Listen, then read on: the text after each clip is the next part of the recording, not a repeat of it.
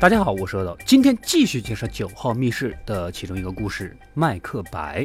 故事开始于一间剧院，串脸狐是这间剧院的主角担当，多年的经验和纯熟的演技，使他早就将每一场戏都深深地印上了自己的魅力。收入高，粉丝也多，但是相对的，平时对自己的助理呀，那是简直不当人看啊，是吧？人要是太成功啊，就容易飘，有点自大。小分头男主是剧院的演员，不过是个坐冷板凳的替补演员，但是他也有演主角的梦想啊。这天，男主的女友很好奇这个串脸狐的工资有多高啊？这一拆开才知道，真是挣的不少。女友也是剧院的小演员，他们快结婚了，但是经济上非常拮据。女友也是怂恿男主想办法上台呀啊！男主平时也挺努力，只不过缺少一个上台的机会。万一哪天串脸狐遇事摔了个半身不遂啊，就可以做主角了。机会果然就来了。串脸狐在拍戏之前呢，喝了个烂醉，结果在舞台上吐了，被公司经理眼镜姐给狠狠的批了一顿。不过经理也看不上男主，让串脸狐洗个澡，清洗一下，继续上。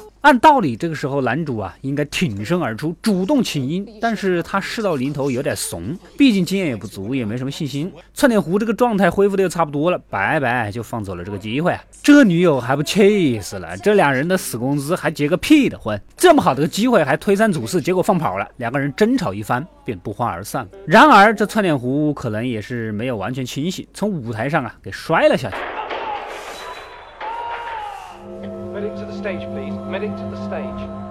看来这机会是又来了。许久之后，男主接替了已经摔残的窜脸狐，也开始习惯和享受这种主角光环了。女友再次来看看他，显然他们已经分手了一段时间。女友想要挽回啊，但是男主似乎是并不买账，因为男主打心里感觉窜脸狐摔的那一跤跟女友肯定有莫大的关系。又过了几个月，男主的事业是蒸蒸日上，人气越来越高，参演了某个人气电视剧，刚刚回到剧院，就在化妆间正在签名啊。串脸狐来见见旧同事，但是他是不可能再重新站起来的。两个人寒暄尬聊了一会儿，此时之前那个助理呢也进来打招呼，男主这才得知啊，自己不在的那几个月，女友竟然自杀了。可仔细想一想，串脸狐的悲剧是女友在背后搞的，可能就是心里有愧所以自杀吧。然而助理却告诉男主，根本就不是女友做。的其实都是他策划的这一切，是他在串脸狐的饮料里加了纯酒精，然后找借口还匿名举报了剧院的经理眼镜姐，因为只要眼镜姐在，就不可能给男主展现的机会。在整个剧院里，只有他一直暗暗欣赏男主的天分，知道他只是缺少一个机会。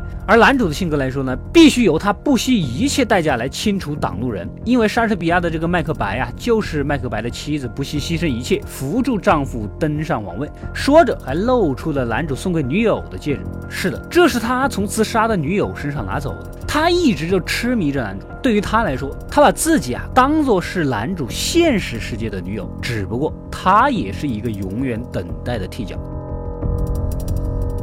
好了，故事到这里就结束了。这个短片的构思改编呢，非常的巧妙，它也是运用了五幕的形式，跟麦克白相互对应，而男主这个替角跟女助手这个替角又朝相呼应。不过还是需要大概知道莎士比亚这部剧的主要内容啊，然后就比较容易 get 到编剧的巧妙。快快订阅及关注“饿的过来了”，获取更多的电影推荐。我们下期再见。